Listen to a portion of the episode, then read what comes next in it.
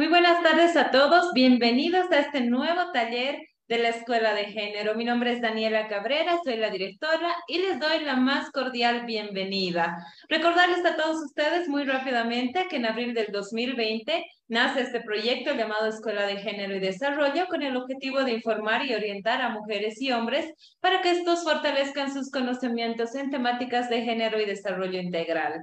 Además, agradecemos a los cientos de profesionales que han participado con nosotros en los más de 160 talleres, donde hemos tenido alrededor de 588 mil participantes de diferentes departamentos de nuestro país, como también del extranjero. Hoy, como todos los días, reafirmamos nuestro compromiso de seguir trabajando de la mano de todos ustedes, porque estamos convencidos que con educación Bolivia puede. Muy buenas tardes y bienvenidos a este nuevo taller de la Escuela de Género, el taller número 161, donde vamos a hablar de la importancia de la autoestima y para eso quiero dar la bienvenida a nuestro eh, promotor de la Escuela de Género, como es Samuel Doria Medina, que se encuentra conectado con nosotros. Muy buenas tardes, Samuel. Bienvenido. Por favor, las palabras de inicio para este taller número 160 de la Escuela de Género. Muy buenas tardes, eh, Daniela, y buenas tardes a todos los asistentes de esta nueva sesión de la Escuela de Género y Desarrollo. Decirles de que eh, cada semana siempre nos impresionas gratamente con nuevos temas muy interesantes. Hoy va, vamos a escuchar una interesante charla eh, sobre un tema que, que, creo que es muy, muy importante para todos. Eh, el, el, tema de poder, de poder tener una mayor autoestima, de poder tener mayor seguridad de las, de las personas es eh, muy importante el tema de la autoestima y vamos a tener una gran expositora con, con Carolina, ¿no es verdad? Entonces, eh, creo que es muy interesante. Estamos muy atentos a lo que va a ser este taller y quiero aprovechar el espacio para felicitar eh, anticipadamente con unas cinco horas y media de anticipación a todas las mujeres. Mañana se celebra en, Bolivia y en el mundo el Día de la Mujer. Eh, tenemos que seguir luchando para que la mujer ocupe el mismo lugar que tienen los hombres en todas las actividades. Entonces, nuestro compromiso de seguir esa lucha, sabemos que no es fácil, nos encontramos eh, cada semana a machistas, a gente que, que no valora a las mujeres, pero eh, estamos seguros que estamos avanzando y que cada vez vamos a ser más los que valoramos el trabajo de la mujer y que respetamos y que no consideramos que la mujer eh, sea menos eh, para poder llevar ninguna actividad y que puede y que tiene las mismas capacidades que los hombres. Entonces, muchas felicidades y adelante. Creo que todos tenemos interés de escuchar a Carolina sobre la autoestima. Gracias. Muchas gracias a ti, Samuel, por estar presente eh, para iniciar este taller y también te agradecemos por esas palabras y por el apoyo además que brindas para la realización de cada uno de los talleres. Y como bien tú decías, mañana es un día muy importante donde conmemoramos la lucha constante de las mujeres para conseguir la igualdad y la equidad en nuestro país. Así que por eso es que hoy tenemos una, una, expositora que tiene una gran trayectoria y nos va a estar hablando también sobre lo que es la importancia de la autoestima. Permítame presentarles, por favor, Samuel, no te vayas todavía, vamos a presentar a nuestra expositora y también queremos agradecer a la Fundación Oxfam que nos ha colaborado para que en esta tarde Carolina Rocabado esté con nosotros. Les presento a nuestra expositora. Ella es la licenciada Carolina Rocabado Rojas, es psicóloga clínica, eh, cuenta con la licenciatura en psicología, además es egresada de la carrera de filosofía, es psicóloga clínica y formada en trauma especialista y también es especialista en abuso emocional. Asimismo, eh, nuestra invitada es profesional, con, una profesional con sólida formación académica y gran compromiso ético. Asimismo, es facilitadora de cursos y talleres sobre el manejo del estrés, también el desarrollo personal, la violencia por razones de género y los derechos humanos. Así que quiero agradecer la presencia el día de hoy de Carolina Rocabado. Muchísimas gracias por haber aceptado nuestra invitación, Carolina. Iniciamos, por favor, nuestro taller Recordarles a todos ustedes que vamos a tener 45 minutos de exposición de nuestra invitada del día de hoy y 45 minutos para que todos ustedes puedan realizar sus consultas. Adelante, por favor, Carolina, bienvenida, muy buenas tardes. Buenas tardes. Eh, muchas gracias, Daniela, y también a Samuel Doremedina por la invitación y por también facilitar este espacio que me parece sumamente importante, donde todas y todos podemos informarnos, capacitarnos, y yo creo que al final el objetivo es eh, lograr una vida mucho mejor, libre de violencia, por una cultura de paz, ¿no es cierto? Eh, bueno, el tema de hoy, ustedes me pidieron que exponga sobre la importancia de la autoestima. Vamos a relacionarlo también con estos temas de género, teniendo en cuenta que eh, la escuela que nos convoca hoy se denomina Escuela de Género y Desarrollo. Así que em, voy a tratar de cumplir mis 45 minutos. Por favor, me avisan cualquier cosita, a veces me emociono demasiado. Entonces, eh, me encanta mi carrera. Así que me, me paso a veces el tiempo. Entonces, a ver, está, está la presentación, ¿no es cierto? ¿Se ve? Sí, licenciada, podemos ver su pantalla. Muchas gracias. Entonces, como habíamos comentado, la exposición de hoy se denomina la importancia de la autoestima. Y vamos a empezar definiendo lo que es el autoestima. Entonces, vamos a empezar con la definición general de lo que es el autoestima. El autoestima es difícil de ser definido de una forma, por así decirlo, monótona y como fotográfica. ¿Por qué? Porque es una matriz compleja y es multifuncional. Es decir, esta, esta, esta característica, digamos, del ser humano se forma a lo largo de la vida, desde que nacemos hasta que morimos. Por lo tanto, la autoestima no es una sola, ¿no es cierto? Cambia en función a cómo también nosotros nos vamos desarrollando. Por lo tanto, también podemos decir que la, el autoestima, la autoestima es una construcción y es algo que se va haciendo, se va construyendo, por lo tanto está en constante movimiento. Acá, en la segunda parte de la diapositiva, les muestro algo que para mí es una herramienta buenísima para la psicología que la elaboró Abraham Maslow, era un psicólogo social de los años 40, 50, pero esta pirámide que se denomina la pirámide de necesidades de Maslow, para mí nunca vence y nunca va a vencer, porque el ser humano es el ser humano. Es decir, vamos a mantener eh, nuestra psique, no importa el año en el que estemos. Entonces, ¿en qué consiste esta pirámide de Maslow?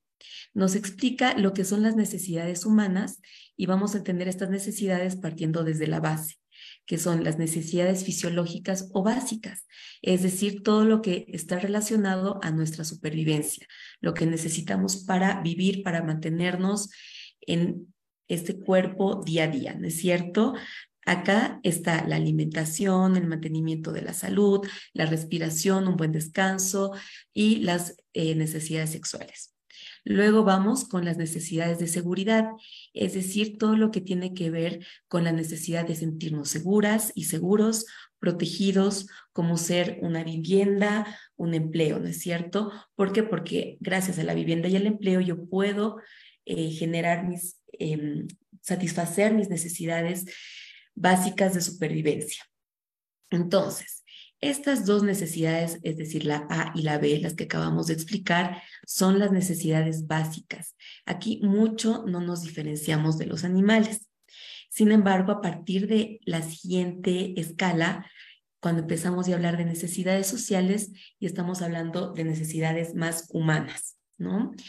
Entonces, eh, tenemos acá la necesidad social que es la necesidad del desarrollo afectivo, de la asociación, es decir, de tener redes eh, sociales de contacto, de la aceptación, el afecto y de la intimidad sexual. Cuando hablamos de autoestima, ya estamos en, en, este ámbito de las necesidades sociales, porque la autoestima, como vamos a ir viendo, no se genera sola. Es decir, la, el autoestima se genera en la relación con los otros. Inicialmente en la relación con mi familia de origen. Luego tenemos específicamente, como ustedes ven acá en este nivel en el D, la necesidad de autoestima, que es responde a las necesidades de reconocimiento, de confianza en mí mismo o en mí misma, la necesidad de respeto y de sensación de éxito, es decir, de de sentir que estoy logrando algo con mi vida. Y por último, vemos acá a la cúspide de la pirámide la necesidad de autorrealización, que tiene que ver con el desarrollar mi potencial humano en pleno, ¿no es cierto? Como ven, yo les decía que a partir de la, del punto C, nos estamos, cada vez nos acercamos a necesidades más humanas. Cuando hablamos de autorrealización, hablamos sobre todo de creación, ¿no? Eh, por ejemplo, si hablamos de necesidades básicas fisiológicas, acá podemos hablar de la necesidad de alimentación, pero cuando ya hablamos de ir a comer a un restaurante o, no sé, analizamos cómo se usa el maíz en Santa Cruz, cómo se usa el maíz en La Paz, cómo se usa el maíz en México, ahí vemos de que la creatividad humana lo que genera son distintas formas de preparación de un alimento. ¿No? Y luego conocemos todo este tema de los chefs y los restaurantes y demás, y eso ya respondería no solamente a nuestras necesidades fisiológicas o básicas, sino que ya responde a una necesidad netamente humana de autorrealización. Entonces, como ven acá, el autoestima es una necesidad plenamente humana que obviamente debe ser satisfecha. Cuando una necesidad no es satisfecha, vamos a incurrir en lo que es la frustración. Y eso puede tener graves, gravísimas consecuencias que vamos a ver a lo largo de esta exposición. Vamos entonces a continuar definiendo la autoestima, entendiendo los componentes que forman el autoestima.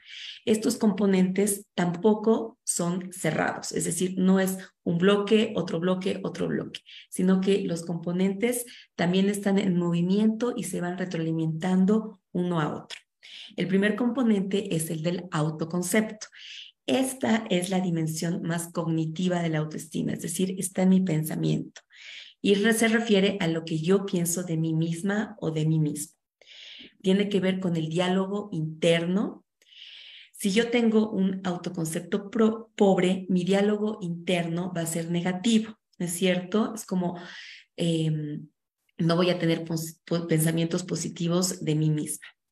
Tiendo a insultarme interiormente ante algún error cometido. Esto en psicología lo vemos como la baja tolerancia a la frustración, ¿no? Es una persona que tiende a pensar mal de sí y se autocastiga. Y por lo tanto, una persona con un autoconcepto pobre va a tener niveles altos de autoexigencia, ¿no? Y esto genera crueldad en su autoevaluación. Entonces, acá, como ya les iba adelantando, podemos entender que un autoconcepto pobre se forma a partir de una familia que tal vez me ha criado de una forma bastante exigente, con exigencias muy altas, muy perfeccionistas, ¿no es cierto?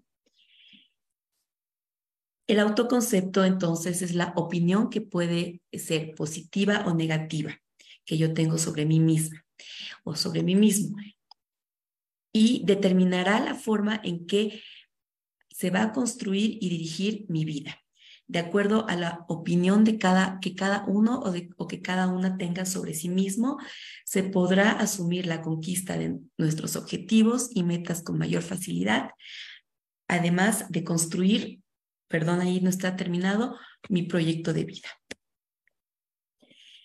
El autoconcepto posee las siguientes características. Es un sistema organizado, lo que permite al individuo categorizar toda la información que posee acerca de sí mismo.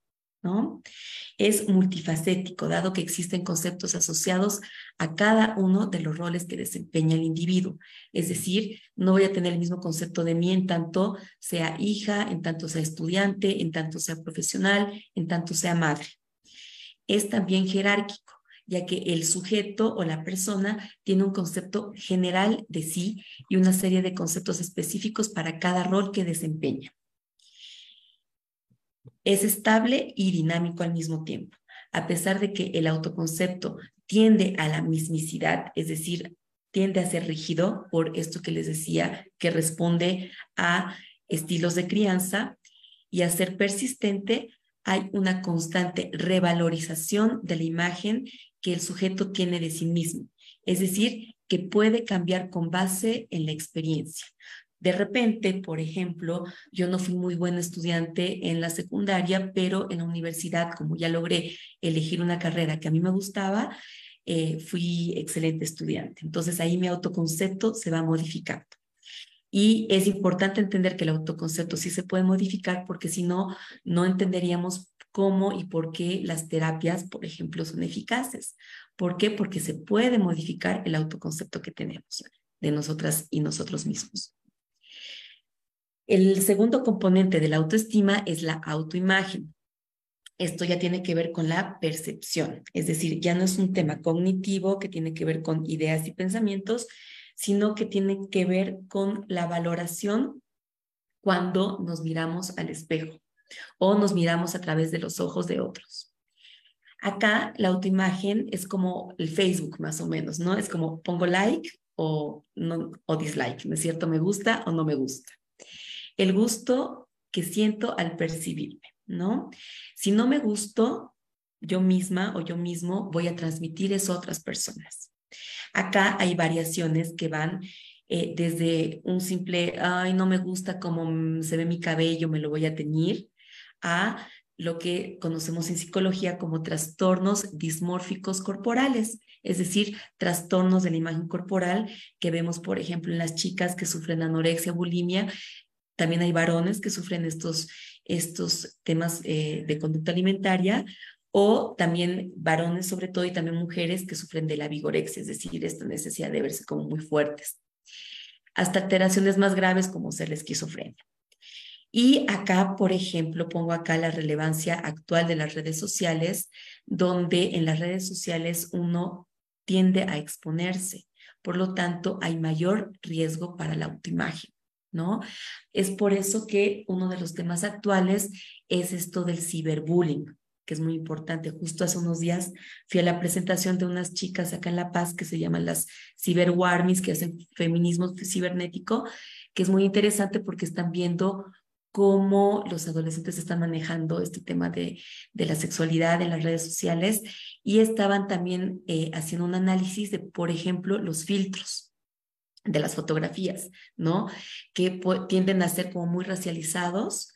Entonces ahí tenemos que ver qué tan positivos son estos filtros para nuestras, nuestra autoimagen desde latinas y por otro lado bolivianas, que no vamos a tener una imagen similar a la, al prototipo, por así decirlo, eurocéntrico occidental de la belleza. El tercer componente de la autoestima es la autovaloración. Esta es la capacidad de la persona de apreciarse y quererse a sí misma. Es la valía personal, el decir yo valgo. Entonces empezamos con el autoconcepto, que es la parte mental, luego vamos con la autoimagen, que es como me percibo, vamos a ponerlo en los ojitos, y la autovaloración la vamos a poner en el corazón. ¿ya? Es la capacidad de una persona para apreciarse y quererse a sí misma. Es la valía personal, el yo valgo. Remite al respeto y amor que experimentamos hacia nuestra propia persona. En lo que concierne al sentimiento de valía personal, este se relaciona al amor propio, ¿ya? Y también se relaciona con la autoaceptación pues permite a la persona asumir que es valiosa, que tiene fortalezas y potencialidades que le otorgan la capacidad para resolver cualquier situación que se le presente y actuar para desarrollar y o explotar sus posibilidades. Luego, el cuarto y último componente de la autoestima es la autoeficacia. Esta es la esfera valorativa y de confianza en mí mismo, es yo puedo. Entonces, a esta, este componente de la autoestima lo vamos a poner en los brazos, ¿ya? Así como el yo puedo, yo soy capaz, yo lo puedo hacer. Acá, para saber cómo está nuestra autoeficacia, podemos preguntarnos qué tan, qué tan capaz me siento de alcanzar las metas. ¿Puedo o no puedo alcanzar mis metas? Si ustedes, por ejemplo, hablan con personas que tienen una autoestima baja o están de repente en estados más depresivos, eh, tienden a decir, no, yo no puedo hacer esto, no es cierto, no puedo ser buena madre, no puedo levantarme, no puedo hablar con las personas, ¿no? Algo que a cualquier persona promedio le puede parecer una tarea fácil, la persona con baja autoestima o con depresión le parece un mundo totalmente complicado. Y la autoeficacia, por tanto, se relaciona con los sentimientos de seguridad o de inseguridad.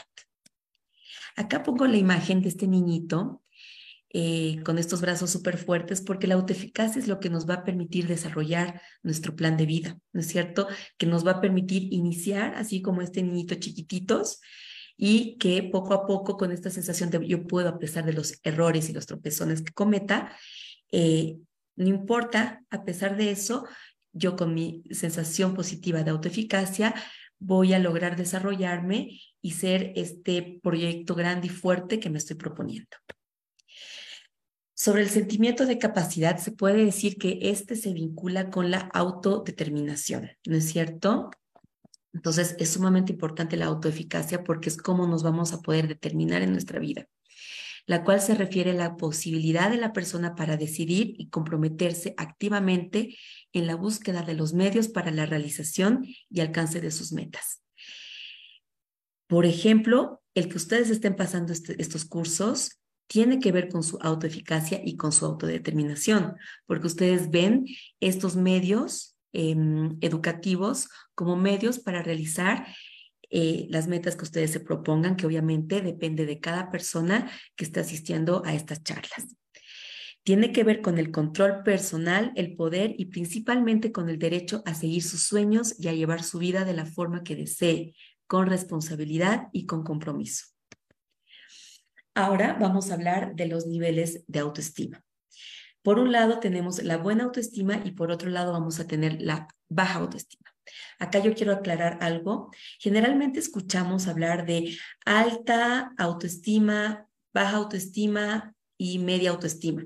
Yo no creo en esas categorías, ya les voy a explicar por qué, porque a veces vemos personas que nos pueden parecer que tienen una alta autoestima porque son muy, yo soy capísima, yo soy licenciada, yo soy doctora, yo soy con tantos títulos, pero en realidad eso está encubriendo una autoestima muy baja. Es decir, es una persona que se está eh, que está tapando su baja autoestima con estos logros externos que simplemente, em, claro, a nosotros nos pueden deslumbrar, pero cuando entramos a un nivel más profundo, lo que esconden es una baja autoestima. ¿Ya? Entonces, ¿cómo vamos a diferenciar una persona que tenga una buena autoestima de una persona que tiene una baja autoestima? Porque como les dije, la baja autoestima se puede traducir en el yo no puedo o también en un permiso, permiso, ustedes son unos inútiles, yo lo puedo todo, ¿no?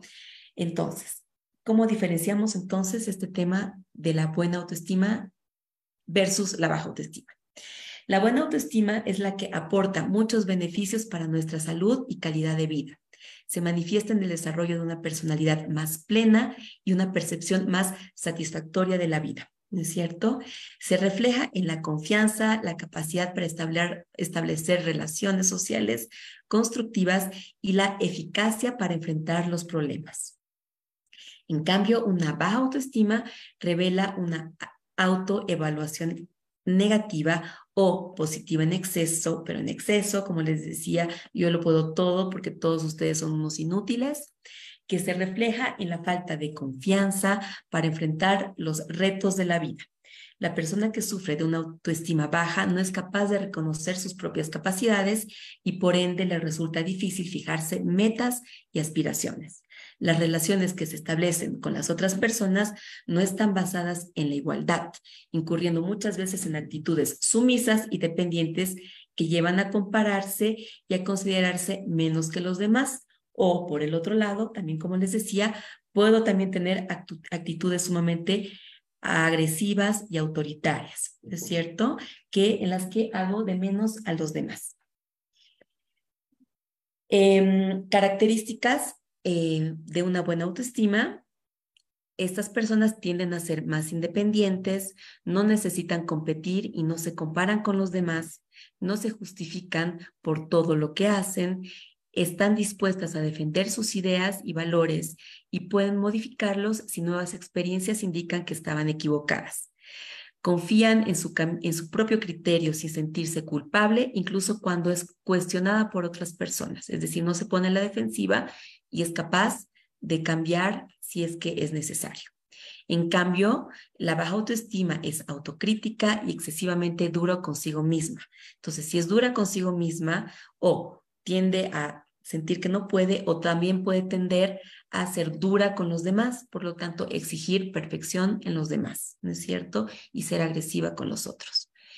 Es hipersensible a la crítica, se siente atacada cuando recibe una crítica y tiene tendencias defensivas, lo que les decía, ¿no es cierto? Cuando tenemos tendencias defensivas, generalmente vamos a ser personas agresivas presenta una indecisión permanente, no por falta de información, sino por un miedo exagerado a equivocarse. Muestra un deseo innecesario por complacer a otros. No se atreve a decir no por miedo a desagradar y a perder la buena opinión del otro y es perfeccionista. Volvemos a hablar de la buena autoestima. Tiene confianza en su capacidad para resolver los problemas, está dispuesta a pedir ayuda cuando lo necesita, no se considera inferior ni superior a las otras personas, no se deja manipular por otras personas, reconoce y acepta sus emociones y sentimientos positivos y negativos y los expresa, es capaz de disfrutar diversas actividades como trabajar, leer, jugar, charlar, caminar, es decir, vive desde el disfrute, no desde la defensa respeta las opiniones de las otras personas, aunque no comparta sus ideas y sus valores. Por el contrario, una persona con baja autoestima siente culpabilidad, exagera la magnitud de sus errores, sin llegar nunca a perdonarse por completo. Entonces, una persona que siente culpabilidad constante o está todo el tiempo pidiendo perdón o para no sentirse culpable, culpa al otro. ¿Se entiende? Este, esta, es, como las dos caras de una persona con baja autoestima. Puede ser muy agresiva o muy eh, cobarde, por así decirlo. Es hostil e irritable aún por cosas de poca importancia. Siente disgusto e insatisfacción. Es súper crítica con los demás. Ya lo habíamos mencionado anteriormente. Exhibe actitud negativa generalizada. Todo lo ve negro. Su vida, su futuro y sobre todo a sí misma y obviamente a los demás. Entonces, acá vamos a utilizar el título de la charla. Ya habiendo definido lo que es la autoestima, perdón, vamos a descubrir cuál es entonces la importancia de la autoestima. Acá quisiera, por favor, Daniela, si nos puedes colaborar con la proyección del video The Bridge, el puente, em, por favor, que está en YouTube. Claro que sí, licenciado, unos minutitos, por favor, y compartimos el video. Gracias. Tengo que dejar de compartir, ¿no ve? Sí, por favor.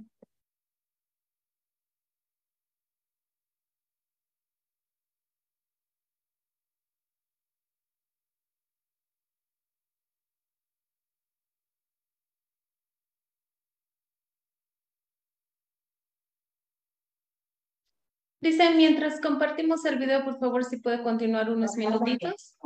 Claro que sí. Bueno, entonces, ¿Cuál es el objetivo de la proyección de este video? Es explicarles a ustedes y bueno, que podamos ver cuál es el peligro de la autoestima contingente. Posteriormente les voy a explicar ese, ese concepto. Eh, es decir, esta autoestima tiene que ver con el vivir con... Danilo.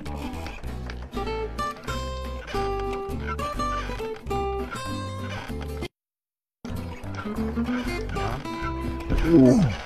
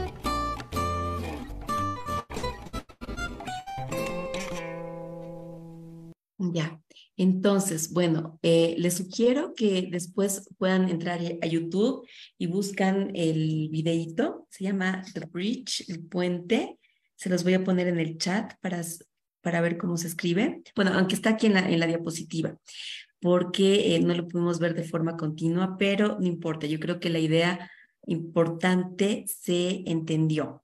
Entonces, ¿por qué les mostraba este video para entender la importancia de la autoestima? Como ustedes habrán visto al inicio del video, habían dos personajes, ¿no es cierto? Así como un alce súper fortachón, el oso también súper fuerte, que tenían que cruzar un puente. Y eh, ambos demostrando su fuerza haciendo este juego de poder, em, no se dejaban, no se daban paso, ¿no es cierto? hasta que aparece un animalito más chiquitito, el conejo. Entonces, obviamente, este conejo osa irrumpir a su magnificencia y eh, él quiere pasar, estos animales lo maltratan, lo sueltan y había otro animalito también que quería pasar, el, mapachito. Entonces, como ellos no resuelven sus conflictos, como habrán visto, es un tema de autoestima, ¿no es cierto? De, entre comillas, autoestima muy alta. Em, que encubre obviamente una baja autoestima. Entonces, no, pudieron resolver sus, sus, conflictos, lo que hacen es cortan el puente y ellos, eh, chiquititos como se los ve, logran resolver el conflicto eh, pudiendo pasar los dos, ¿no es cierto? Entonces, como les decía, este video buscaba entender el peligro de la autoestima contingente, es decir, el creer que yo valgo en tanto cuántos logros y cuántos éxitos he acumulado, ¿no es cierto? ¿Por qué? Porque esto me pone en una posición, por así decirlo, como este alce y este oso de superioridad, en el que en realidad no es un, tema de, de buena autoestima. ¿Por qué? Porque ahí mi autoestima, entre comillas, porque no es autoestima real, está en base a la comparación con los demás. Es decir, yo soy la doctora, cinco masterados, no sé qué, bla, bla, bla, tengo tanto dinero, lo que sea, tantas propiedades. Entonces necesito compararme al otro que no tiene tanto, ¿no es cierto? Y en esa comparación es donde esta persona, digamos, eh, con esta autoestima poco saludable, hace su estima. Entonces, ¿por qué es peligrosa esta autoestima contingente? Porque cuando nos comparamos con los demás para darnos nuestro valor, lo que vamos a generar es, como habíamos visto en este video, violencia, ¿no es cierto? Porque no vamos a respetar a los otros por cómo son o por lo que son en sí, es decir, seres humanos iguales, todos somos iguales, todas somos iguales, ¿no es cierto? Entonces, en esta actitud de comparación, yo lo único que hago es faltar el respeto a los demás y genero violencia. Perdón, Lady, creo que está levantando la mano, pero posteriormente tenemos una plenaria de preguntas, así que por favor le voy a pedir que apunte su pregunta. Em, eso, por eso es muy importante ver este tema de la autoestima contingente. Acá decíamos, el peligro de la autoestima contingente es la violencia, ¿no? Es decir, cuando yo estoy en función de esta autoestima contingente que depende de mis logros y de la comparación que me haga con los demás, yo no valgo por mis logros, valgo por lo que soy. Es decir, pierdo esta perspectiva de que mi valor es intrínseco por el hecho de nacer como humano, ¿no es cierto? Creo que mi valor está en función de mis logros, mis pertenencias. Creo también, cuando estoy en base a esta lógica, que la gente no vale por lo que es, sino por los triunfos que tiene.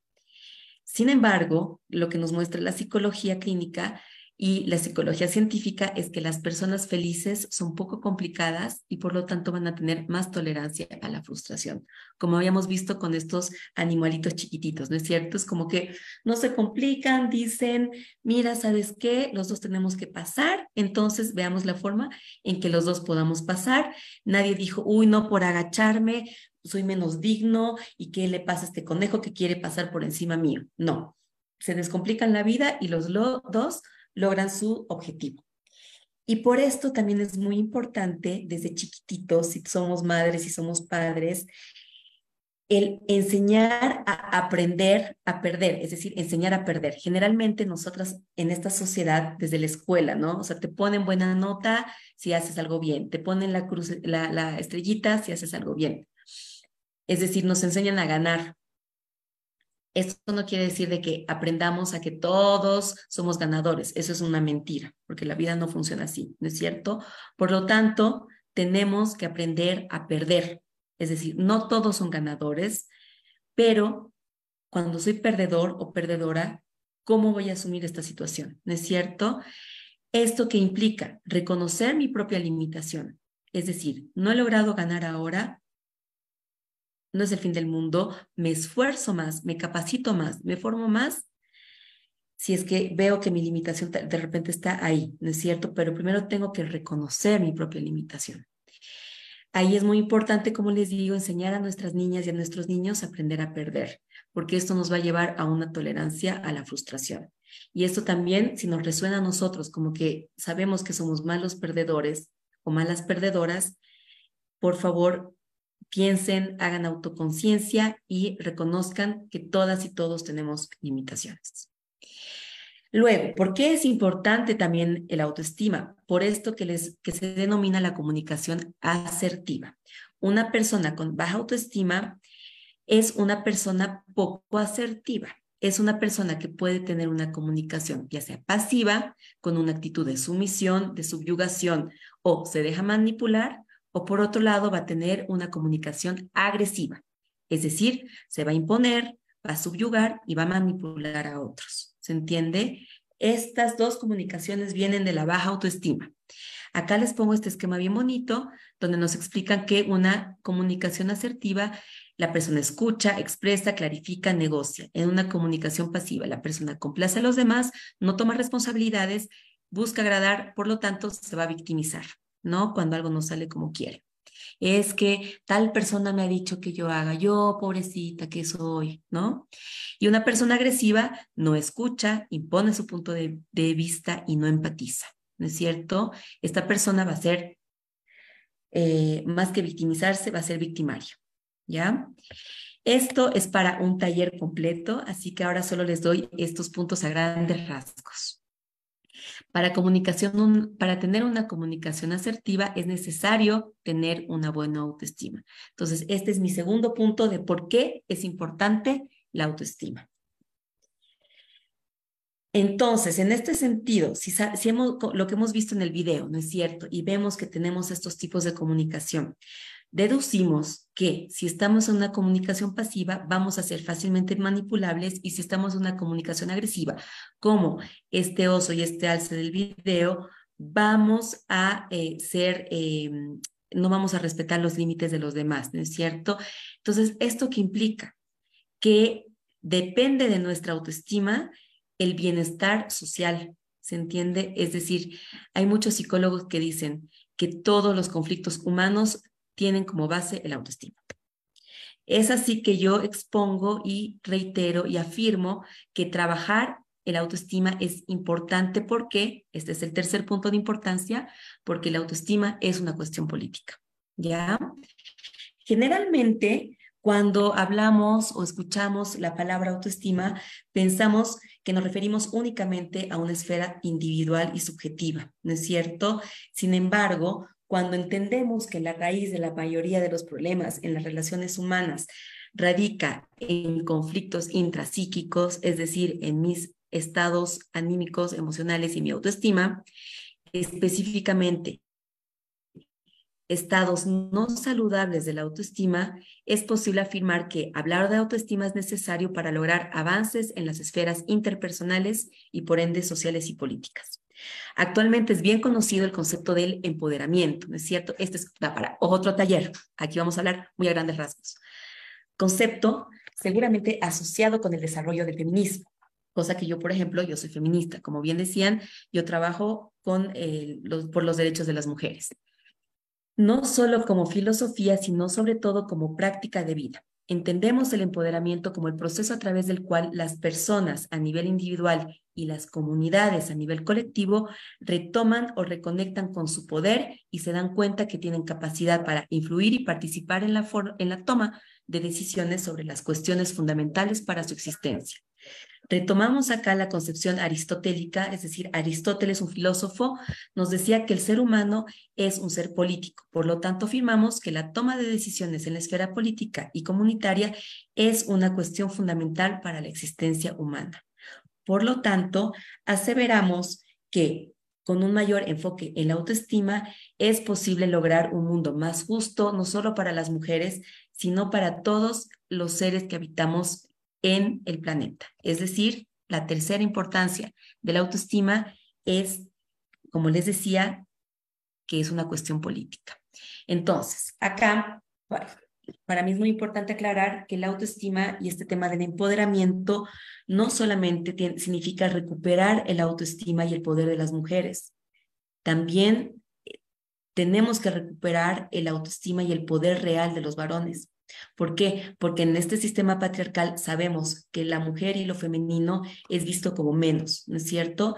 Eso lo tenemos muy claro y entendemos que esa es la base de la violencia contra las mujeres.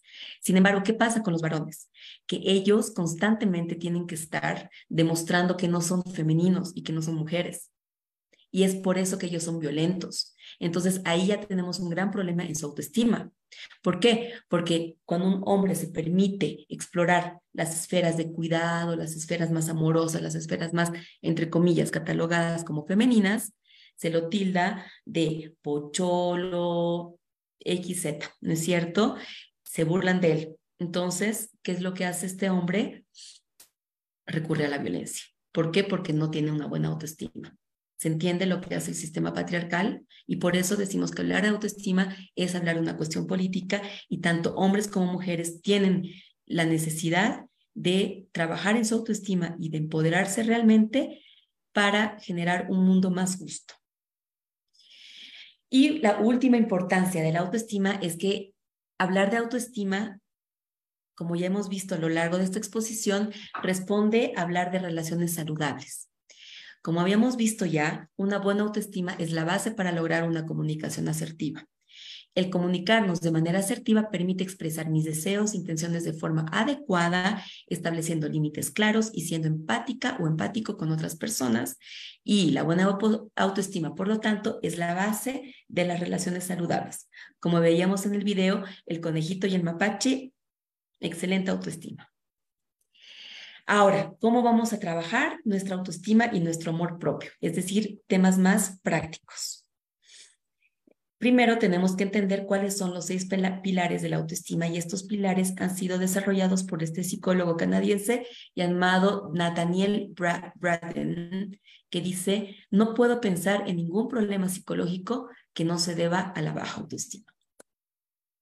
Los seis pilares son los siguientes. Vivir de una forma consciente, es decir, vivir en el presente. La aceptación de una y de uno mismo. Viaje hacia el niño interior. Ir hacia atrás, ver mis mochilas. Reconocimiento, aceptación y las creencias afectivas. Analizar mis estilos de apego y conectar con la compasión, es decir, empatizar con el dolor de las otras personas. Esto generalmente va a requerir ayuda psicológica, es lo que yo, por ejemplo, hago con mis consultantes.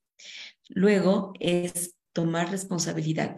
Me miro y me acepto, me hago responsable para mejorar. Es decir, no solamente le voy a echar la culpa a mis padres, porque obviamente sí, tienen responsabilidad de cómo está mi autoestima, ¿no es cierto? O mis profesores, o el país en el que nací, o mi situación social. Sí, hay responsabilidad. Sin embargo, esto no me sirve de nada en el momento de responsabilizarme para mejorar mi vida. Ahí que tengo que hacer, pedir ayuda asistir a este tipo de cursos, ¿no es cierto? Y generar cambios en algunos aspectos. Asumo lo que debería cambiar, no caer en el victimismo y apuntar a ser una persona autónoma. El cuarto pilar es la asertividad. Expreso mis derechos, mis gustos, mis deseos, opiniones con respeto. Digo no si quiero decir no. El quinto pilar es vivir con un propósito, tener un objetivo en la vida, fijarnos metas, propósitos, pues esto genera movimiento. El sexto es vivir de forma íntegra, aceptar a los demás como son y poner límites, que tu conducta refleje tus valores. Entonces, lo que les propongo es hacer un autoanálisis y ver cómo están ustedes en estos pilares. Cómo otra cosa importante para hacer es incentivar la autoestima no contingente. Es decir, ya habíamos visto el peligro de la autoestima contingente. Creer que el valor mío viene del exterior, de mis metas, de lo que tengo. En cambio, el autoestima no contingente es saber que toda persona es digna. Esto lo establecieron unos psicólogos llamados Ryan y Brown de estima y amor, ¿no es cierto? Además de que de estos psicólogos sabemos que hay muchas filosofías, disciplinas y demás que establecen lo mismo. Y eh, hay que saber que del amor recibido viene nuestro amor propio. Eh, incentivar nuestra autoestima no contingente como dejar de compararnos con los demás, superar el perfeccionismo, descubrir en qué somos buenas y buenos y desarrollar nuestras habilidades. Aumentar nuestra capacidad y competencias permite aumentar nuestro sentido de propósito, aporta confianza y propósito en la vida. Centrarnos en lo que podemos cambiar y en lo que está bajo nuestro control. Gestionar las preocupaciones. Ver qué preocupación es productiva, es decir, la que tiene soluciones a los problemas y qué preocupación es improductiva, es decir, que genera pensamientos catastróficos y esas las voy a dejar de lado. Ahora, ¿cómo vamos a fomentar el autoestima para lograr el empoderamiento? Acá les voy a proponer también otros ejercicios. Lastimosamente, por el tiempo, no podemos realizar estos ejercicios acá. Sin embargo, les propongo que hagan captura de pantalla y ver qué otras formas nos podemos organizar con Daniela para que ustedes puedan tener estos ejercicios. Fomentar el, autoconocimiento, perdón, como les decía, estos cursos ya es un inicio para el autoconocimiento. Ir al psicólogo es parte del autoconocimiento, ¿no? Es lo que se hace, de hecho, cuando uno va a un psicólogo. Una parte fundamental de la autoestima es conocerse a una y a uno mismo. Alentar a las mujeres a reflexionar sobre sus fortalezas y debilidades y a identificar sus valores y metas personales puede ayudarnos a desarrollar una mayor autoconciencia y autoaprecio. Eso, como dijimos también para los varones. Sin embargo, acá estamos hablando de este tema del empoderamiento y eh, de esta situación, porque generalmente las mujeres tienden a tener una autoestima más baja y a ser más pasivas, ¿no es cierto? El ejercicio primero que les propongo se llama DAFO personal. Para poder ejercitar em, nuestra autoconciencia, les propongo el siguiente ejercicio denominado DAFO, que tiene que ver con las debilidades, amenazas, fortalezas y oportunidades. Para completar la pauta, reflexiona y apunta al menos tres elementos en cada recuadro con una breve explicación. Este es el recuadro. Entonces, si les pueden sacar una captura de pantalla, luego vamos con Daniela. Acá están los elementos internos, cuáles son mis debilidades, cuáles son mis fortalezas y como elementos externos, cuáles son las amenazas, es decir, lo que viene afuera y cuáles son las oportunidades que encuentro afuera. Por ejemplo, estos cursos, apúntelos como oportunidades. Entonces, después de realizar esta matriz, vamos a ver los elementos que hayas identificado como internos, es decir, en este costado izquierdo, son aquellos de los que puedes, te puedes hacer cargo de manera muy directa, ya sea potenciando las fortalezas o reforzando las debilidades de distintas maneras. Es decir, tengo que em, empoderarme formándome para que estas debilidades ya no estén tan débiles, ¿no es cierto? Los elementos que hayas identificado como externos dependen en gran parte de las variables que no están en tus manos, pero si las tienes en cuenta te pueden ayudar a tomar medidas para aprovechar las oportunidades o evitar las amenazas. Es decir, lo que está en este lado ya no depende de nosotros, pero podemos tomar previsiones. Continuamos con cómo fomentar la autoestima para lograr el empoderamiento. Cuarto, promover la educación y el aprendizaje continuo, que es lo que hacemos en estos cursos. Quinto, fomentar la conexión social. La conexión social y el apoyo emocional pueden ayudar a las mujeres y obviamente a los varones a sentirse valoradas y apreciadas. Fomentar la creación de redes de apoyo y ofrecer oportunidades para la conexión social puede aumentar la autoestima y el empoderamiento. Ejercicio Tres, perdón, acá me, he saltado esta. Mil disculpas, ya les voy a decir Este es el ejercicio 2 en realidad, ¿no? Es parte del autoconocimiento. ¿Qué elementos te ayudan a potenciar tu poder en las diferentes dimensiones de tu vida? Entonces, esta tabla también háganle una captura de pantalla para ver qué elementos a nivel personal me ayudan a potenciar mi poder en las diferentes dimensiones de la vida, qué elementos a nivel de mi dimensión íntima, por ejemplo, relación con pareja, los hijos, familias. Mi dimensión próxima tiene que ver con los familiares, con las amistades y la dimensión colectiva con la participación en grupos, en la universidad, en los trabajos, militancias políticas, etc.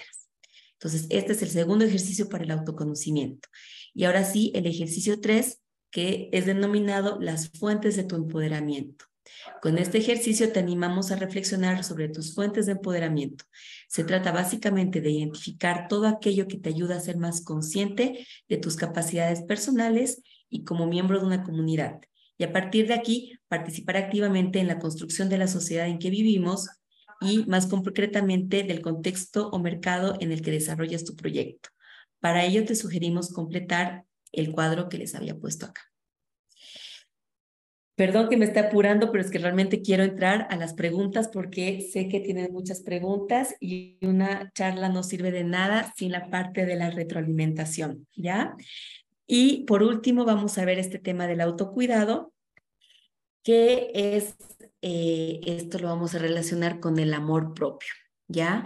¿Por qué? Porque cuando tenemos una autoestima baja, tendemos a no cuidarnos, ¿no es cierto? Eh, si tendemos a tener una autoestima baja con tendencias pasivas, victimistas, complacientes, vamos a dar todo por los demás y no vamos a dar nada por nosotros mismos. Y si tendemos a tener eh, eh, actitudes más agresivas, más egoístas, em, más de acumulación, por así decirlo, vamos a tender a trabajar en exceso y eso implica que no nos vamos a cuidar. Y por eso las personas que tienen, por ejemplo, este tema de trabajos excesivos o muy, entre comillas, exitosas, digo entre comillas porque es un éxito relativo, tienden a tener enfermedades cardiovasculares, enfermedades del estrés, sobrepeso uh, y se mueren jóvenes, ¿no es cierto? O de repente dependencias a drogas, alcohol, demás, ¿no? Entonces, estas personas con esta autoestima baja o una autoestima muy contingente, es decir, que depende del exterior, hemos visto, no se cuida a sí misma. Por lo tanto, no podemos decir que sean tampoco personas que se amen a sí misma, porque el amor y el cuidado están relacionados, ¿no es cierto? Si no cuidas de ti misma o de ti mismo, tu cuerpo y tu mente, te sentirás mucho peor. Y aquí se genera este círculo vicioso en el que no me cuido, me veo terrible y mi autoestima cae. Dejo de cuidarme, me sigo viendo más terrible y mi autoestima va a caer mucho más. Entonces, el autoestima tiene que ver con el valor bajo y obviamente no me cuido. ¿Por qué? Porque no siento que no me merezco cuidarme o no me cuido ¿por porque estoy tan ocupado en generar cosas allá afuera que no miro aquí adentro, ¿no es cierto? Por eso también el COVID ha generado mucha crisis en personas que eran muy trabajólicas, porque han tenido que verse a sí mismas y tal vez era algo que no pudieron soportar. Entonces, parte de quererse a una misma y uno mismo es cuidarse. ¿Y qué vamos a hacer entonces para empezar con el autocuidado? Obviamente, redundante, eso es redundante, pero así es. Empezar a cuidarnos de mí mismo, de nosotros mismos y cambiar la forma en la que nos tratamos. Es decir, comer mejor, dejar los vicios, hacer más ejercicio, relacionarme de otra forma, poner límites. Si no quiero verme con un amigo, no me veo con este amigo. Si quiero ver televisión esa noche, veo televisión. Si quiero dedicarle más tiempo a mis hijos, le dedico más tiempo a mis hijos.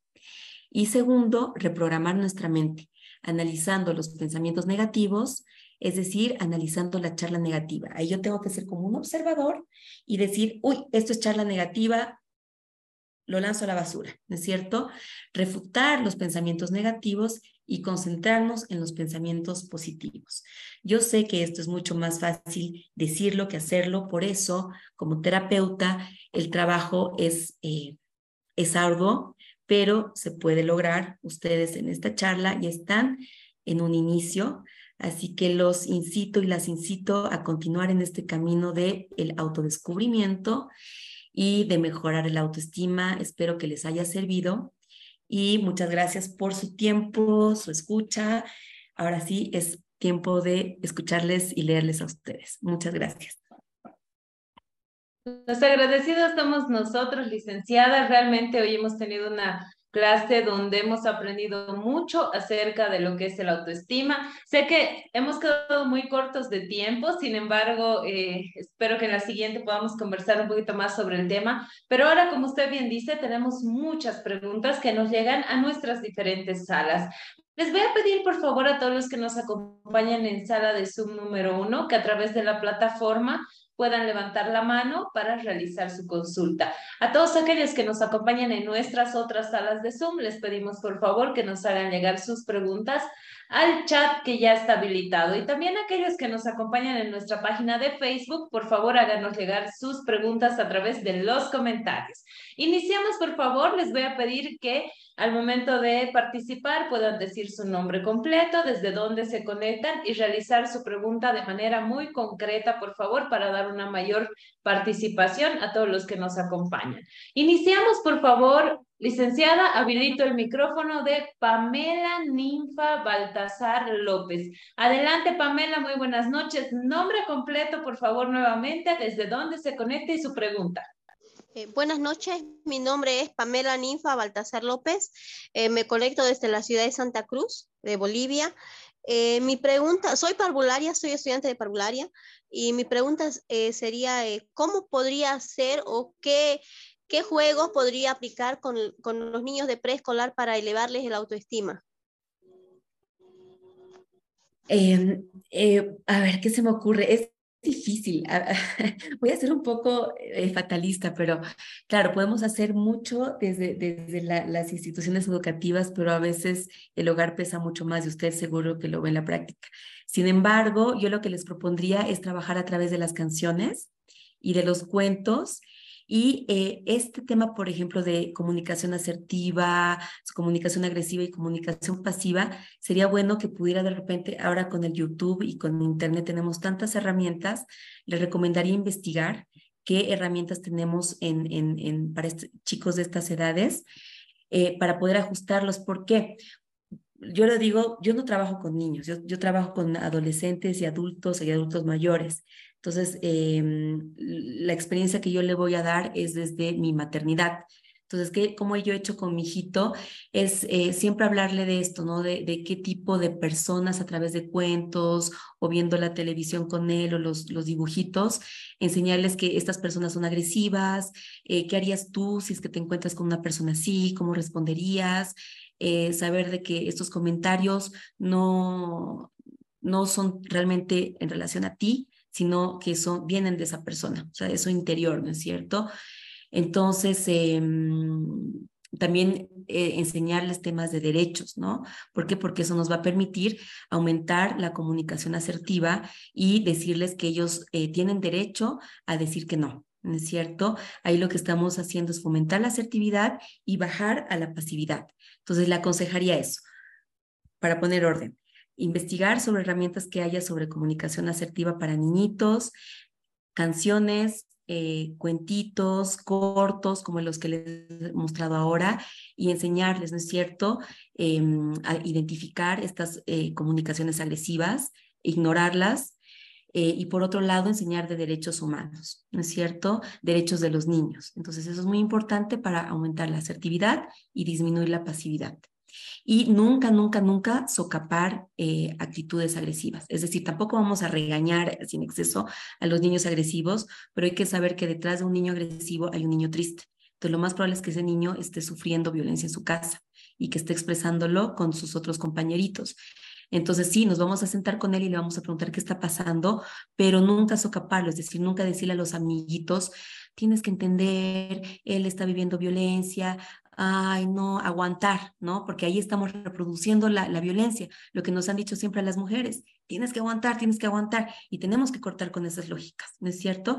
Entonces, resolver los conflictos siempre de forma muy asertiva y muy amorosa, siempre es eso, porque si el niñito no tiene amor en casa, el único lugar donde lo puede tener es en, en, en, en el kinder. Muchas gracias, licenciada, y saludos a todos los que nos acompañan en esta noche de desde el departamento de Santa Cruz. Así que gracias a todos ustedes. Y hemos visto gente también que se conecta desde las provincias de Santa Cruz, en audiencia en Montero, eh, también nos han escrito de eh, Montero Warnes también, si no me equivoco. Sí, muchísimas gracias a todos por estar conectados con nosotros. Continuamos, por favor. Eh, en sala de Zoom número uno voy a habilitar el micrófono de Mayra Jazmín Durán. Adelante, por favor, Mayra Jazmín Durán. Muy buenas noches. ¿Cuál es su nombre completo, por favor, y desde dónde se conecta?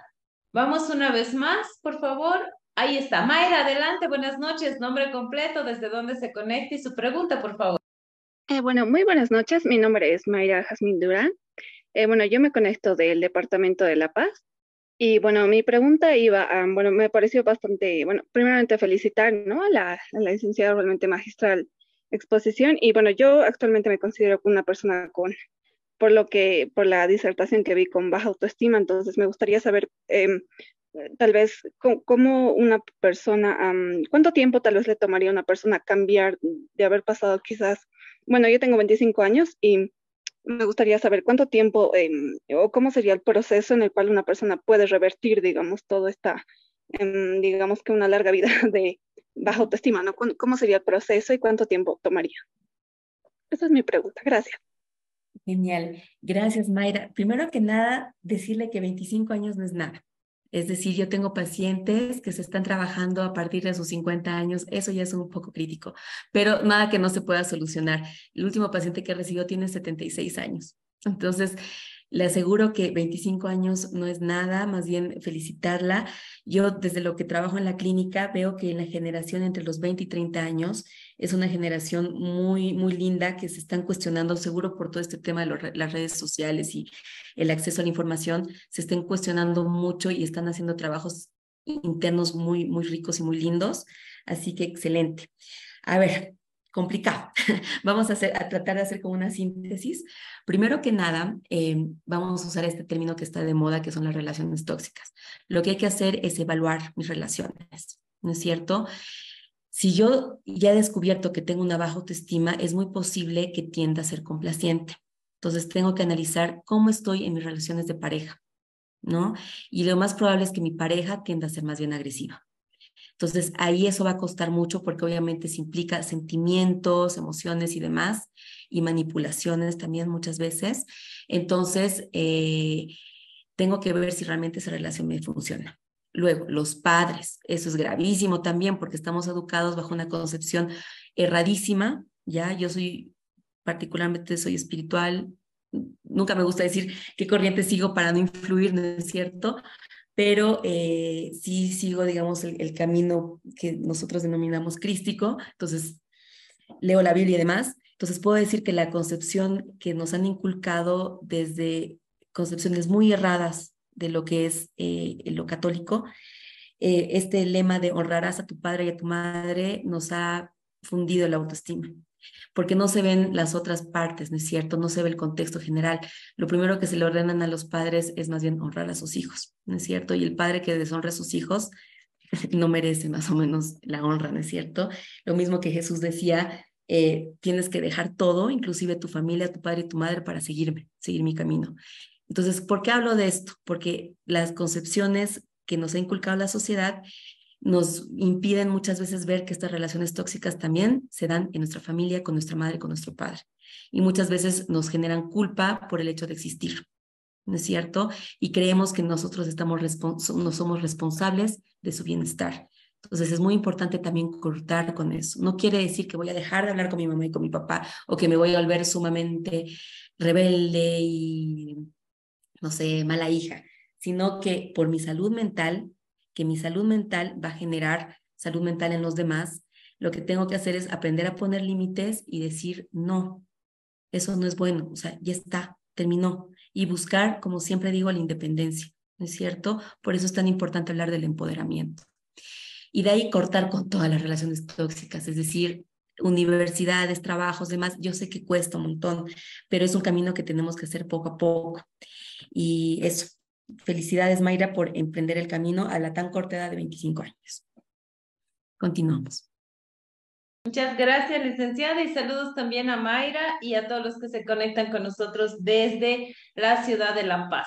Continuamos, por favor. Ahora sí, licenciada, le voy a pedir que nos traslademos de manera virtual a nuestra sala de Zoom número 2 y le voy a transmitir la pregunta de Janet Sandra Cassandra Quispe, más bien, y nos dice, buenas noches, mi nombre es Yedith Cassandra Quispe Maraza, me conecto desde el Alto Bolivia, soy egresada de la carrera de psicología. Y mi pregunta es, ¿cómo puedo trabajar el autoestima en adolescentes con ideas suicidas? Nos dice Carolina.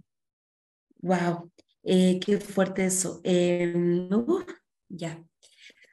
A ver, acá yo quisiera más bien eh, no sé si, si es estudiante o ya se licenció, pero no importa igual, o futura colega o colega, a mi colega Judith, incentivarle, eh, como pudieron haber visto al inicio de la presentación, eh, yo soy terapeuta especialista en abuso emocional y no hay muchos de, con esta especialidad en Bolivia. Entonces, por favor, me gustaría mucho que usted se apunte, busque cursos, no hay en Bolivia, yo he tomado, todos mis cursos han sido virtuales, Em, en esto que es el abuso emocional, porque esto nos va a dar las herramientas justamente para trabajar con las personas que sufren de abuso emocional y por lo tanto estos adolescentes que tienen ideas suicidas son eh, obviamente adolescentes que han vivido abuso emocional. ¿Por qué digo que esto es una tarea muy difícil? Porque los niños y las niñas y los adolescentes son dependientes de sus padres y de sus madres, ¿no es cierto? Y eh, lastimosamente en nuestro país y obviamente en todo el mundo, pero en nuestro país por muchas, muchas circunstancias que eso merece otro taller, em, el principal lugar donde se, eh, eh, se violan todos los derechos es la familia.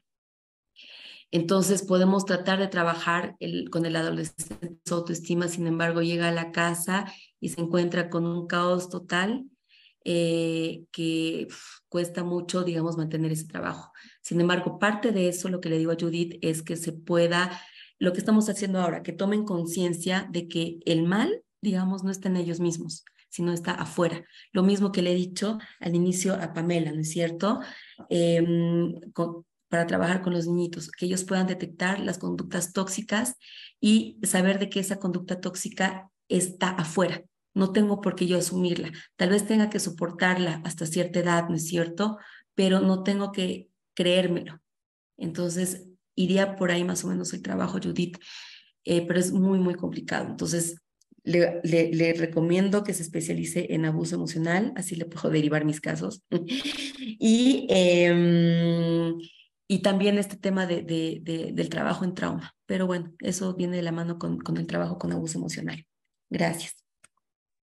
Muchas gracias, licenciada. Continuamos, por favor y saludamos también a toda la gente que se conecta con nosotros desde la ciudad del Alto. Continuamos, por favor, le transmito ahora la pregunta de Pedro Fernández Paco y nos dice, licenciada, ¿qué estrategias se podrían manejar para elevar el autoestima en los adolescentes? Claro, eso más o menos es la misma pregunta que nos hizo Judy, ¿no ve? Sí. Por otro lado, también sería importante eh, redes de apoyo, es decir, buscar cursos. Hay distintas instituciones, mm, obviamente yo no conozco todas, pero sí es importante que se puedan inscribir a estos cursos donde se promuevan liderazgos, se conozcan con otras personas.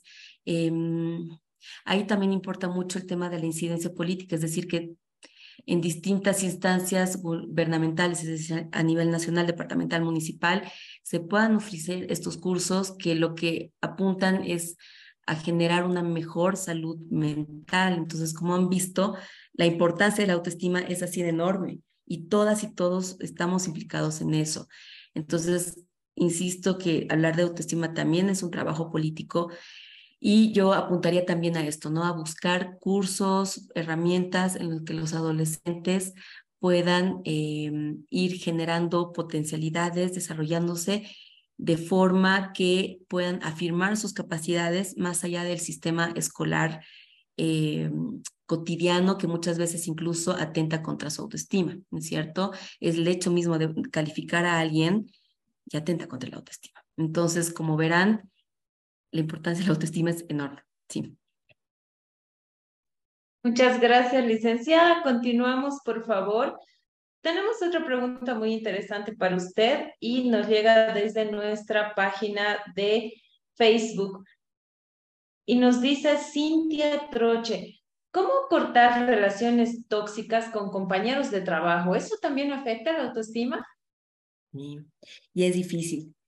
Uh, es sumamente difícil. ¿Por qué? Porque en el trabajo em, es que cada caso tiene que evaluarse, pero como los trabajos suelen estar eh, formados de forma jerárquica, ¿no es cierto? O sea, siempre hay un jefe y los de abajo, no sé qué, ya de por sí esta formación jerárquica ya es tóxica. ¿Por qué? Porque implica que hay alguien que tiene más poder sobre otras personas, ¿no es cierto?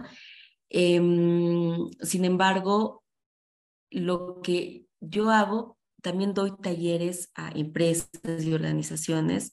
Entonces, lo que tiendo a hacer en los talleres es apuntar al área de recursos humanos y decirles que o sea, promover lo que por así decirlo, es organización, psicología organizacional científica, es decir, el, el, conocimiento actual sobre todo lo que se genera en Estados Unidos, porque tienen una calidad increíble de, de, psicólogos, es sumamente importante y rica, y todos ellos apuntan justamente a tener eh, como ambientes laborales mucho más sanos. Sin irnos más lejos, por ejemplo, Google, ¿no es cierto? Porque saben de que si tienes a tus trabajadores felices, vas a tener menor rotación de personal y a las personas que realmente quieres tener en tu empresa, las vas a, mantener más tiempo, ¿no es cierto? Entonces, lo que se puede hacer con los compañeros de trabajo tóxicos es, dependiendo del jefe muchas veces y de recursos humanos, es informar que esta persona eh, está teniendo conductas no adecuadas y poder tener una reunión, ¿no es cierto? Aquí hay que prevenir de que las personas tóxicas suelen ser personas manipuladoras. Entonces, es muy importante poder estar nosotros en sintonía emocional para poder, digamos, establecer esta reunión y todo, yo siempre digo a las personas que tienen problemas en los trabajos, que siempre tengo que tener, hay que tener eh, respaldos por escrito, ¿no es cierto? todo por escrito, o sea, nada del WhatsApp, ni que le he dicho a mi compañero que haga esto, que haga tal otra cosa, todo por email, conducto regular. Entonces, esa es la única forma en la que nos podemos, digamos, tapar las espaldas de las personas tóxicas. Ahora, si de repente hay algún comentario que hace, lo mismo que vamos a hacer con los niñitos y con los adolescentes, escucho, analizo, digo, alarma roja, esta persona no es saludable y que se me vaya por el otro oído. ¿no es cierto? Entonces puede decirme cualquier cosa, no sé qué, la, la, la, querer compararse, pero yo estoy tranquila, concentrada en mi trabajo. Entonces, como verán, son respuestas muy generales las que puedo dar porque obviamente siempre el análisis se tiene que hacer caso por caso. Muchas gracias, licenciada. Continuamos, por favor. Eh, le transmito la pregunta de Ingrid Carreño Coca y nos dice, buenas noches licenciada, soy de Cochabamba y soy licenciada en enfermería. Quisiera saber cómo elevar el autoestima a pacientes con cáncer o también diabetes. Mucha Ingrid, aquí hay que tener cuidado con la complacencia. Usted es enfermera, no es psicóloga. Entonces, cuidado, se cargue mucho, mucho trabajo. Yo sé que en nuestro país, por temas económicos y demás, no tenemos en las instituciones de salud eh, el personal necesario, ¿no es cierto? De eso se tendría que encargar la psicóloga de la institución. Eh, pero lo que se puede hacer es, por eso le digo, evitar la complacencia, evitar el, el cargarse la responsabilidad emocional de las otras personas y más bien invitarlas, usted ya tiene las herramientas que recibe en este curso, y sería invitarlas a que ellas mismas puedan investigar sobre su situación. Entonces, decirle, mire, la diabetes está relacionada con problemas de estrés. El estrés está relacionado con eh, tal vez ser muy complaciente, es decir, que me cargo muchas cosas o con eh, vivir siempre como en, en, en, modo de supervivencia, ¿no es cierto? Entonces, le invito a, eh, no sé, pues que, eh, que vea videos de YouTube sobre el, cómo reducir el estrés, ¿ya? Y también que haga ejercicios de respiración y que si de repente usted ve que tiene eh, exceso de trabajo, que pueda regular su trabajo. pero hay que responsabilizar a los pacientes también por su bienestar, ¿no es cierto? No es como que yo voy a ayudar a esta persona a que viva mejor. Ahí hay que tener mucho cuidado con el sobrecargarse.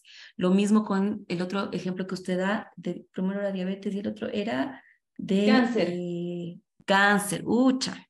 Una persona con cáncer es una persona que no ha podido eh, elaborar a lo largo de su vida sus problemas emocionales y el problema emocional se tradujo en un cáncer. Entonces, eh, acá lo único que se puede hacer es trabajo de tanatología. Ahí le aconsejo también investigar sobre tanatología, lo que es el proceso del duelo. Y eh, ojalá se pudiera coordinar con alguna psicóloga, porque lo que esta persona tiene que hacer ya es resolver sus duelos y resolver sobre todo, tiene que hacer el mismo trabajo que es una persona que sufre estrés, porque el cáncer es producido por este estrés, es decir, demasiado cortisol, demasiada adrenalina en mi sistema. Entonces, esto me genera obviamente complicaciones de salud.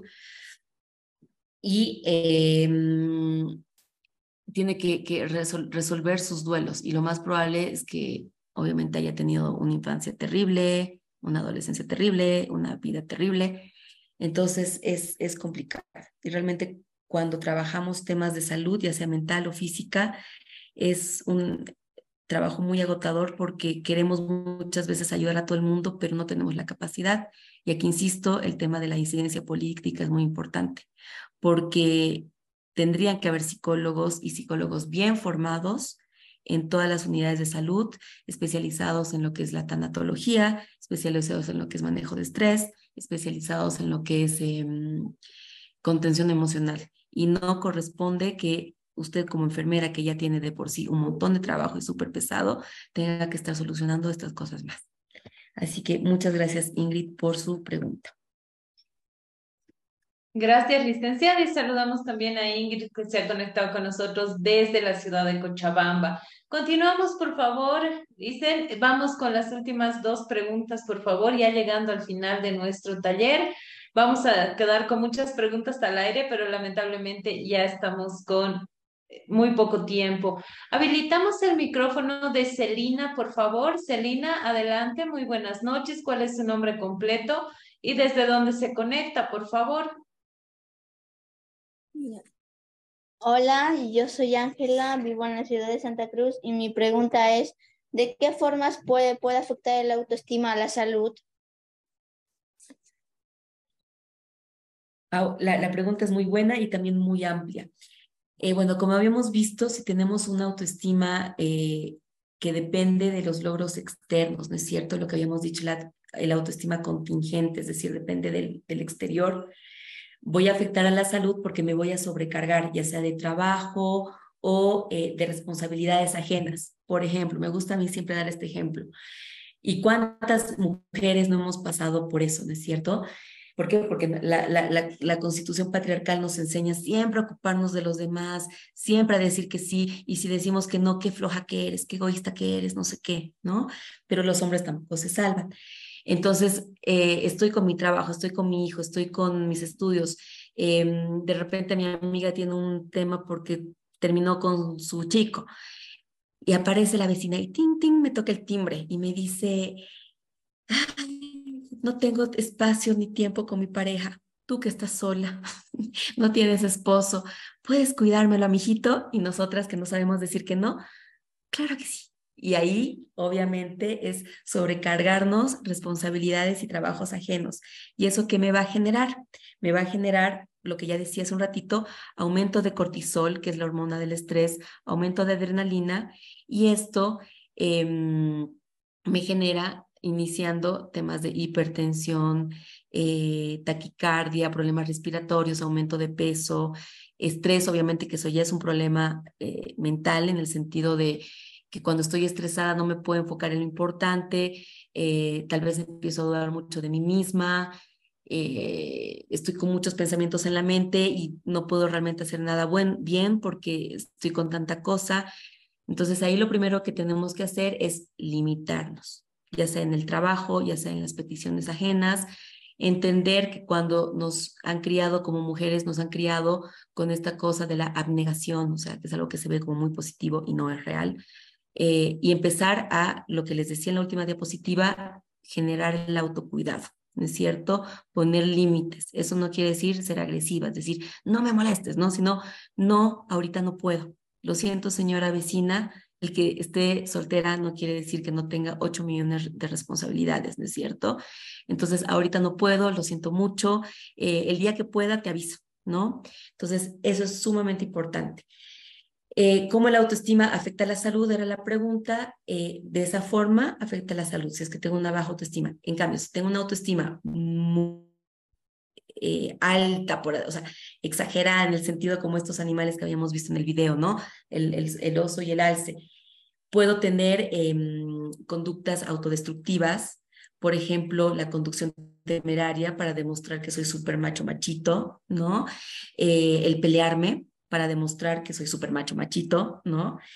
Em, ven cómo el patriarcado afecta tanto a hombres como a mujeres el sobrecargarme de trabajo, ¿por qué? Porque tengo que ser el súper proveedor que tiene que tener un montón de carros y de casas y eh, mi esposa tiene que tener un montón de cirugías y si no, mi círculo social no me va a ver como él manda más, ¿no es cierto?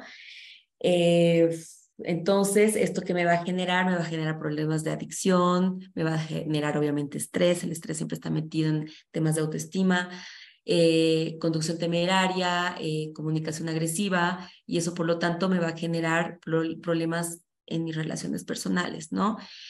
Em, y a la larga, por ejemplo, las personas que son muy como altaneras o, en esta posición muy que yo decía de macho machito, tienden a tener cáncer de próstata, eh, páncreas, hígado, problemas gastrointestinales. Eso. Muy buena la información que usted nos brinda, licenciada, para evitar enfermedades. También el autoestima afecta, así que eso nos ha quedado totalmente claro. A tomar nota, por favor, y trabajar también en los ejercicios que nos ha brindado hoy día nuestra expositora, la licenciada Carolina Rocabado. Eh, la última pregunta, licenciada, por favor, le pido eh, que podamos responder la pregunta del licenciado Mauro Cabrera. Adelante, por favor, Mauro. Muy buenas noches. ¿Cuál es su nombre completo y desde dónde se conecta, por favor?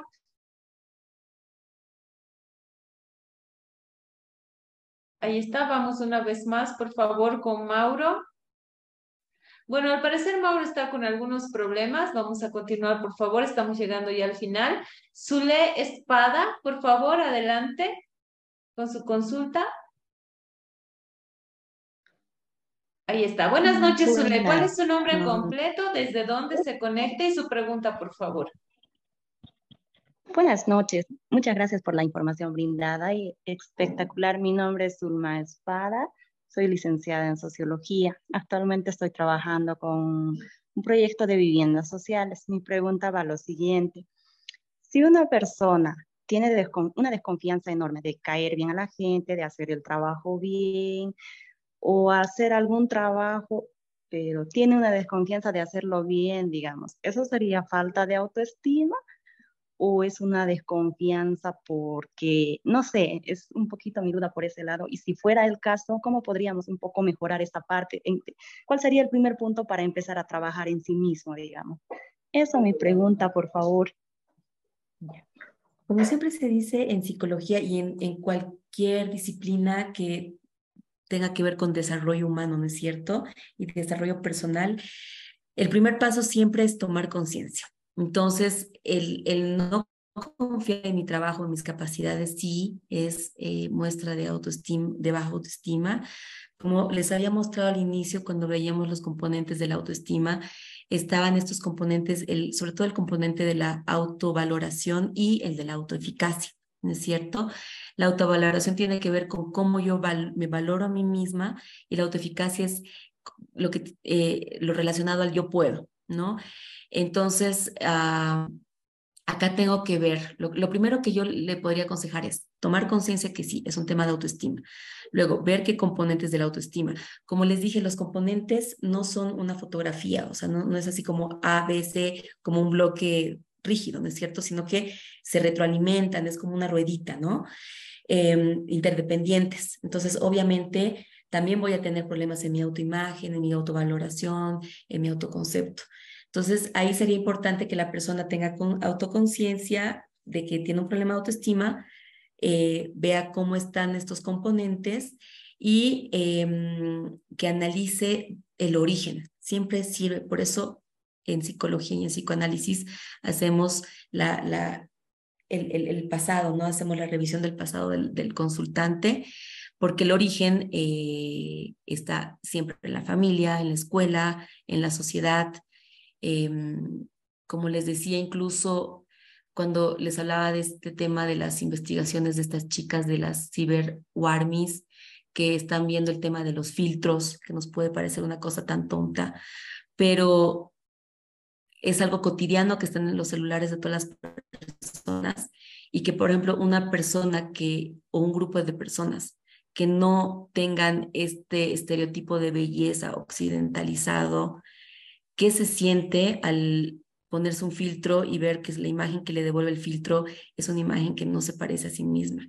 Entonces, ahí estamos viendo cómo eh, estos, estas cosas que no son ni familiares ni, ni, ni escolares, sino como más comunicacionales, por así decirlo. Y aquí les aconsejo revisar la ley 348 cuando hablan de los tipos de violencia. No solamente son violencia contra las mujeres, es contra todas y todas las personas.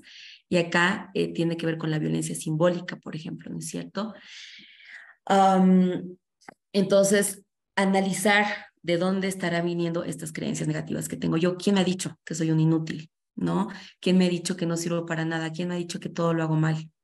Y ahí, con, eh, analizando esto, por más de que va a ser muy doloroso, porque generalmente quienes me han dicho esto han generado un vínculo emocional conmigo, por eso les aconsejo a las psicólogas que se especialicen en abuso emocional, porque el abuso emocional se caracteriza por que tiene, o sea, la víctima y el victimador tienen un vínculo emocional, ¿no es cierto? Entonces, esto es lo que hace que sea más difícil entenderlo, captarlo, y por lo tanto el momento en el que yo me doy cuenta y me cae el balde de agua fría, muchas veces lo evitamos. ¿Por qué? Porque es mucho mejor como que vivir con este velo de la ignorancia y pensar que así es el amor, ¿no es cierto? Así es. Duele, sufre, eh, entonces, cuando nos quitamos este velo, nos cae el balde de agua fría y nos damos cuenta que estas personas que supuestamente nos aman, en realidad nos están maltratando, es sumamente doloroso. Entonces, ahí es muy importante generar redes de apoyo.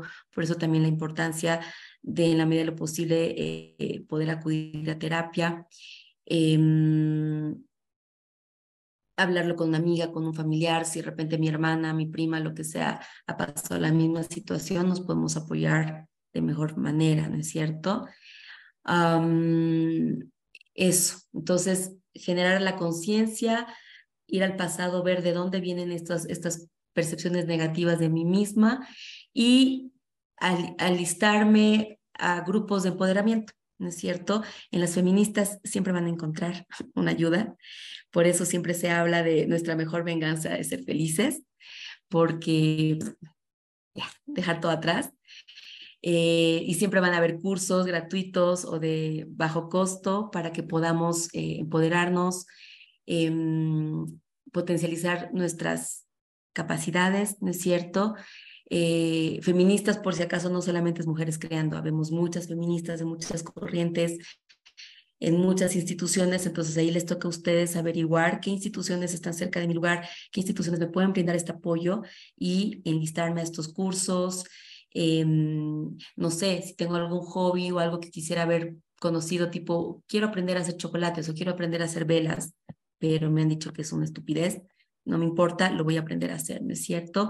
Y ahora con la tecnología, no es como cuando yo era jovencita, sino que hay tantos tutoriales que puedes encontrar en YouTube, tantos libros. Ustedes busquen así como cómo hacer velas en Google y les va a salir un montón de manuales. Entonces ahí es responsabilizarnos de nuestro crecimiento y saber que más bien gracias a la tecnología podemos optar por muchas formas de cultivar nuestros intereses, ¿no es cierto? Pero lo importante ahí es centrarme en mí misma, ver qué es lo que necesito, qué es lo que me hace bien, no sé, darme una duchita con un jabón que huela rico y darme este segundo y hacer ejercicio y respirar y ver las flores y aunque me digan pierdes el tiempo, que me importa, eh, eso.